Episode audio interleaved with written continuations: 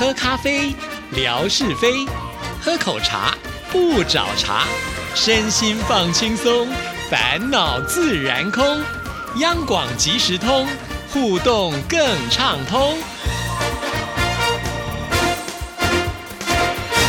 亲爱的听众朋友，大家好，欢迎收听今天的央广即时通，我是谭志毅。今天节目一开始呢，还是要提醒所有的听众朋友，第三届志毅微博沙发王抢夺赛已经展开喽。所以从现在开始，只要你有空，拿起了手机，就来志毅的微博看一下啊，说不定呢，这个沙发王就是你哈。千万呢，不要觉得好像这个活动很难，因为对你很难，对大家都一样难哈。所以它其实是蛮公平性的。毕竟呢，它是为期一个月的时间。也许呢，有人在前面抢得很厉害，可是说不定呢，后半个月他有事情去忙了，就没有办法继续抢。所以大家呢都不要放弃，人人有机会啊！以前也许你可能一天进微博一次啊，那现在呢，你就是如果拿起了手机，你就先想说，哎，我是不是可以到志毅的微博看看有没有沙发可以抢？就用这样子的一个心态啊，就是偶尔有空就进来看一下，偶尔有空就进来看一下，说不定沙发。王就是你哦，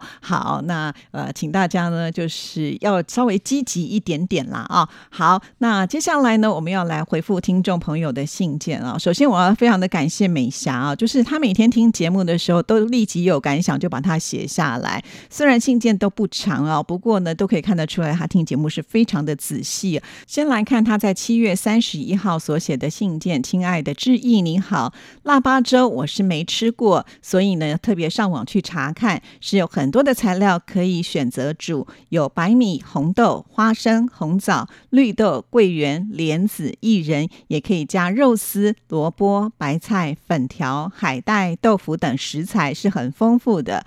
腊八粥有点像是我吃过的八宝粥的材料相同，我之前也有吃过的是素八宝粥，所以是没有放肉的，但是我觉得蛮好吃的。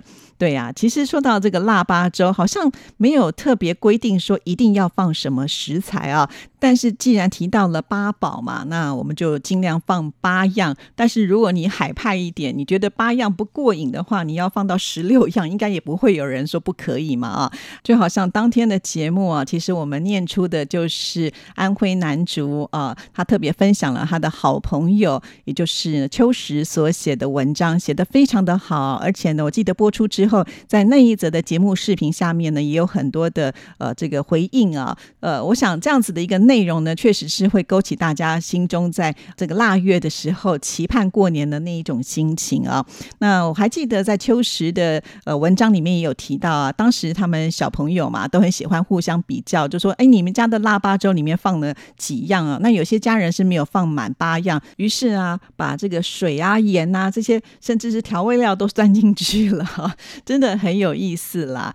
那美霞有提到，就是呃没有吃过腊八粥啊。那之所以叫腊八粥，这个腊呢指的是腊月嘛，腊月八号这一天呢是这个释迦牟尼佛他成道之日啊。如果呢美霞下次呢挑选农历的十二月。来到台湾，在十二月八号这一天呢，其实，在台湾很多的呃佛教的寺庙里面都会提供免费的腊八粥给大家吃哦，这样子你就可以吃到了啊。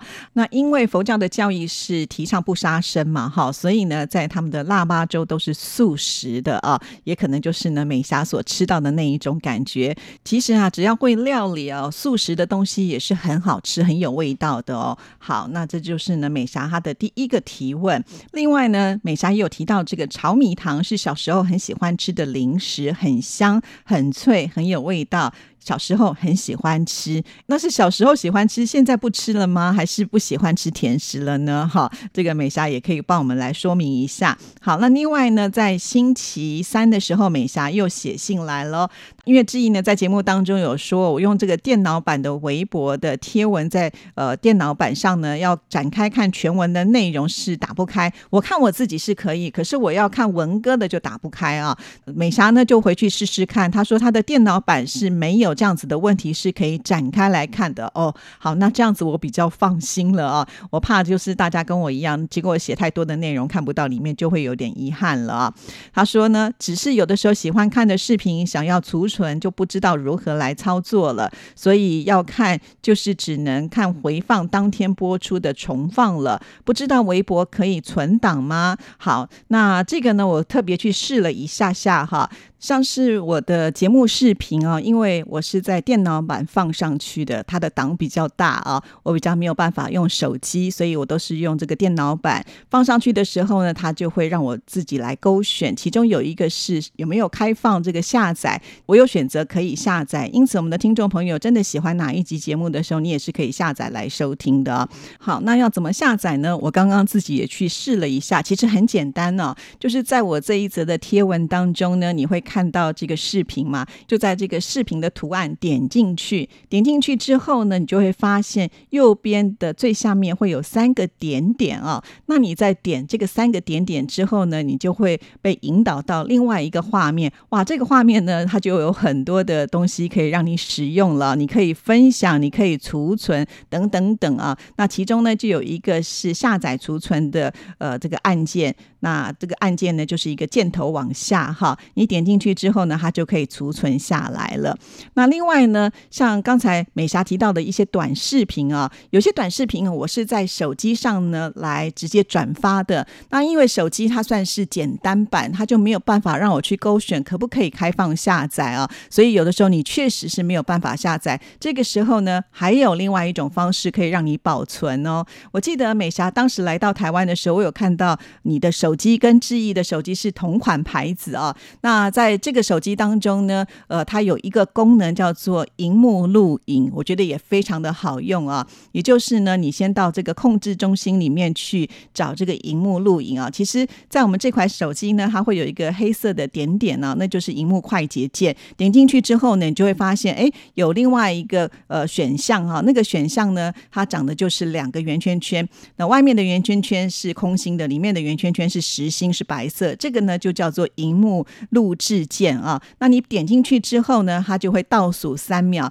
那你趁这个倒数三秒的时候，赶快呢再回到刚刚呢你想要呃下载的这样子的一个视频当中呢去就可以了。倒数三秒的时间是足够你呢可以回到刚刚的页面啊，那你就可以开始录。然后呢，它是同步的会把你的这个画面还有声音呢会录制下来。当完成之后呢，你只要按结束就可以了。然后它就会存在你的相册里面喽，哈！希望这个美霞可以试试看用这样的一个方式，我觉得是蛮好用的啦，哈！有的时候呢，我下载不了我们朋友的呃这些视频的时候呢，我也会用这样的一个方式，甚至呢还可以再运用呢，就是相册里面的一些剪辑啊，把可能我手脚稍微慢一点点，会把前面的一些画面或者是后面不需要的画面呢留下来，到时候靠这个剪辑的方式呢，就可以把它做得更精致一些了啊！不过呢，呃，美霞刚才说，就是如果想要看的话，就就回到原来质疑的那一则微博再来看。那这样子其实是会有帮助我，就是在点阅数上的提升啊。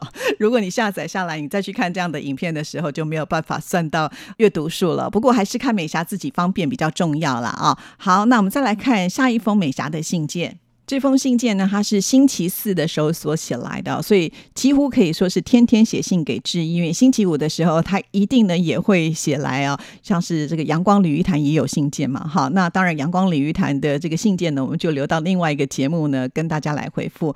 我们先来看呢这封信件，它是在八月三号的时候所写来的，他很谢谢志毅呢在节目当中回复他的信件，听到的时候是非常开心的。那么在网络上要找背诵学术是找不到的。因为它是透过越南语的翻译过来，在网络上越南语它有找到另外一个名称呢，应该就是中文的博数。那这个博数呢，在网络上就可以查到资料，但是不知道呢，啊，是不是跟他们的背诵学术是不是相同的？好。其实我想，你之前给我的照片，我看起来就像是柏树哈。只不过呢，你给我看到的是那个小小的盆栽的柏树。那因为有些柏树它其实长得可以很大，因此我在想，你说把它夹起来，应该就是可能摘一片这个柏树的叶子，把它夹在书本里面呢。这样子是不是在背诵上来讲呢，就比较厉害了一些哈？那我觉得柏树会不会在呃大家要考试的时候呢，都被人家拔光光了？好，这个非常的有意思哦。那接下来我们再来看下一段。那因为在那一天之一有提到有关于 AI 的部分，甚至呢也有提到呢，就是这个诈骗的事情啊。他说他想要问志毅，不知道诈骗打电话，如果我们不知道接听了，自己手机上的资料会被他们偷看到吗？因为 AI 升级，他们又这么的聪明，会想办法来偷看吗？所以现在有陌生电话打来，我也会犹豫不敢接听，因为不知道是不是诈骗的。好，其实。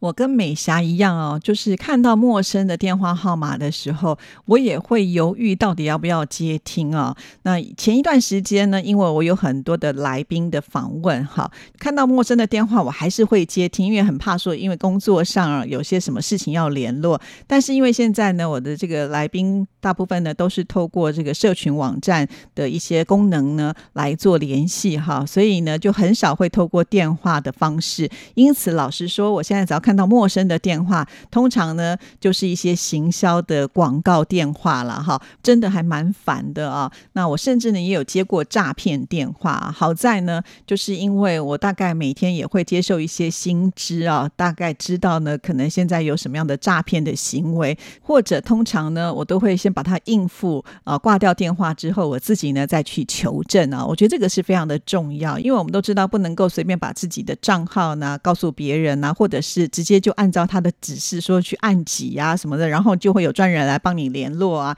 那那些电话我都觉得不保险哈，所以宁可自己呢多花一点时间去呃找正确的电话打去问，也不要轻易的就呃把自己的一些。比较重要的资讯让别人知道了，这个是呃也要提醒大家的。除此之外呢，美霞有提到说，现在的 AI 进步到会不会只要我们接听电话，它就会知道我们手机里面所有的秘密呢？其实我并不是这方面的专业啊，但是我想也不至于吧。就是接听了电话，所有的资料就被窃取的话，那以后可能大家都不敢讲电话了啊。但是好，我发现呢。呃，倒是手机有可能会窃听我们的对话，哈，就好像我上次有跟听众朋友说，我们在网络上购物啊，那当然你可能会要这个货比三家啊，比方说我要买我们家的呃乌龟的这个饲料，那我就会上去找相关的讯息，结果呢，我再来划我自己其他的手机的时候，那我就会发现，哎，这些网站里面所跳出来的这个广告讯息，可能都是。乌龟的饲料哦，我就觉得说哇，你看，只要呢我走过必留痕迹啊，那这些电脑里面的大数据都把它记下来了，然后就会知道我想要买什么东西，不断的在跳出像这样的讯息啊。那这个呢，还是说哦，我自己很清楚，我使用过哈，所以它可能就容易记录下来。我觉得比较可怕的就是，呃，我曾经呢，就是跟文心中午去吃饭的时候，我们就在聊天，就聊到了我们都共同买过一家的衣服，是在网路上来购买的。那个时候我们两个都没有使用手机哦。好，那也就是说他在待机的一个状态当中啦。哈，那我们呢，就是各自回家之后，就发现我们当天划手机。都出现了那一家品牌的广告。天哪，这真的是很恐怖的一件事情。所以第二天我们上班见面的时候就说：“怎么会是这样？我们的手机真的被窃听了吗？”后来呢，我就上网去查，好像真的会有这样子的一种情况，绝对不是只有质疑或者是文心发生啊。因此呢，在网络上也有一些破解的方式，就会告诉你呢，在手机不是有很多各式各样的设定吗？像是有关于呃，就是定位啦，或者是隐私保密啊，啊，都可以呢，透过这个。设定之后呢，去改变，就是不至于会被别人听到。哎，想一想就觉得好恐怖哦。虽然手机带给我们这么多的便捷啊，但是它可能也是泄密的工具啊。那仔细想想是说还好啊，自己也没有什么那么重要的机密的事情，怕别人知道啊。但是呢，这样的感觉老实说是不好的啦啊。那这样子经验，不知道我们听众朋友是不是也遇上过？当你们遇上这样的情况的时候呢，你们都采取什么样的方？方式来解决，而您碰到的最奇怪或者是最特别的诈骗又是什么呢？好，其实有的时候我们互相来交流一下讯息啊，让我们知道哦，原来这个诈骗他们会翻新。当我们知道的时候，也比较不容易上当受骗。所以呢，也欢迎所有的听众朋友啊，大家呢，呃，也可以这个交流一下哈，让我们能够知道呢，如何来保护自己是最好的了。好，那我们今天节目时间到了，非常谢谢美霞的信件，欢迎其他的听众朋友也要多多来信哦，祝福您，拜拜。